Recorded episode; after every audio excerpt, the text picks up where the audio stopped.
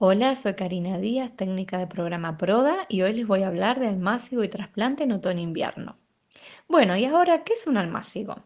El almácigo es un lugar donde se siembra en alta densidad para producir plantines que luego trasplantaremos al lugar definitivo, el cual puede ser nuestro patio.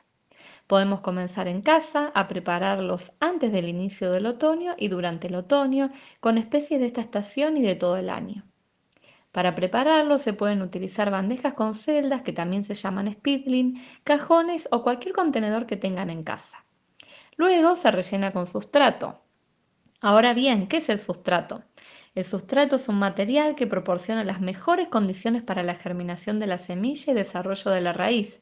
Puede ser un sustrato comercial o podemos armar nuestro propio sustrato en casa. ¿Cómo? Con distintas proporciones de compost, tierra fértil, arena, perlita o lombricompuesto. Lo ideal es que sea esponjoso, liviano, retenga agua y sea fértil. Una vez que tenemos las bandejas, cajones con sustratos, recuerden que el sustrato debe estar húmedo, continuamos con la siembra. La siembra se debe realizar con una profundidad de dos veces el tamaño de la semilla. Si se usan las bandejas se colocan dos semillas por celdas y si son cajones se deja una distancia de 2 centímetros entre semillas.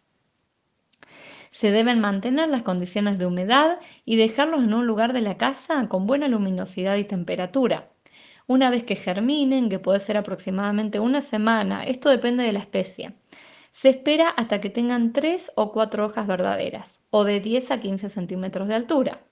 Es muy importante aclimatar los plantines, sacándolos durante el día, aumentando el tiempo hasta el momento del trasplante. También es muy importante disminuir el estrés del plantín, no es conveniente hacerlo en días de viento. Puede trasplantarse en la mañana temprano o durante la tardecita. Algo fundamental es que el suelo esté bien nutrido y fértil. La distancia del trasplante, recuerden que depende del tamaño final de la planta. Por ejemplo, el coliflor, el brócoli y el repollo, la distancia puede ser unos 50 centímetros porque son plantas más grandes. Y en verduras de hoja como lechuga y acelga, unos 25 centímetros está bien. Para aprovechar el espacio se puede realizar con la técnica de tres bolillos. Esto significa en forma triangular.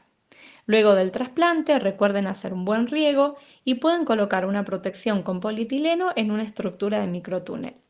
Para ver los mejores días de siembra y trasplante de verduras de hoja, flor y fruto, nos podemos basar en el calendario de agricultura biodinámica para el hemisferio sur que lo pueden encontrar en internet.